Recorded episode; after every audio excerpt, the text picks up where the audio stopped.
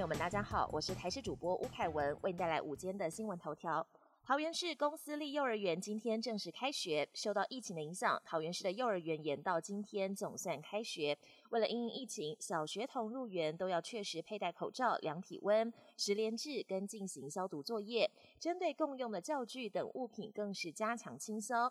如果学校出现确诊者，全校将停课十四天，不要让病毒进入校园。另外，高雄市国小也延到今天开学。面对大批的师生返校，校方也不敢大意，除了必须戴口罩才能进入校园，老师也在门口帮孩子量体温、酒精消毒。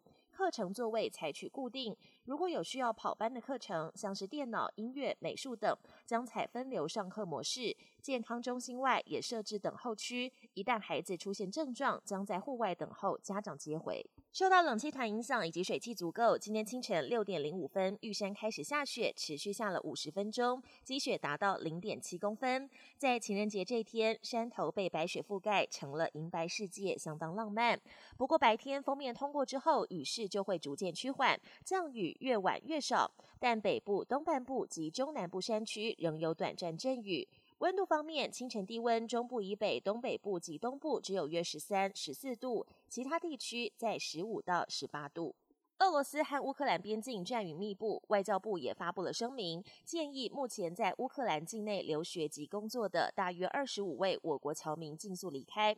但实际询问在乌克兰的台湾人，当地还嗅不到紧张氛围，多数的民众仍然正常生活。物资、民生用品也很充裕，因此暂时没有撤离的打算。国际焦点：俄罗斯是否会入侵乌克兰？本周很可能是最关键时刻。美国高层官员表示，俄国可能在冬奥结束前就动手。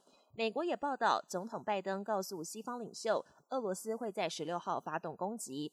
但美国国安顾问苏利文跟国防部对于俄国选择在十六号入侵的报道都避而不谈。但苏利文仍强调，俄国随时可能入侵，时间点包括这个星期。担心战争爆发，荷兰皇家航空宣布将立即停止飞往乌克兰的航班。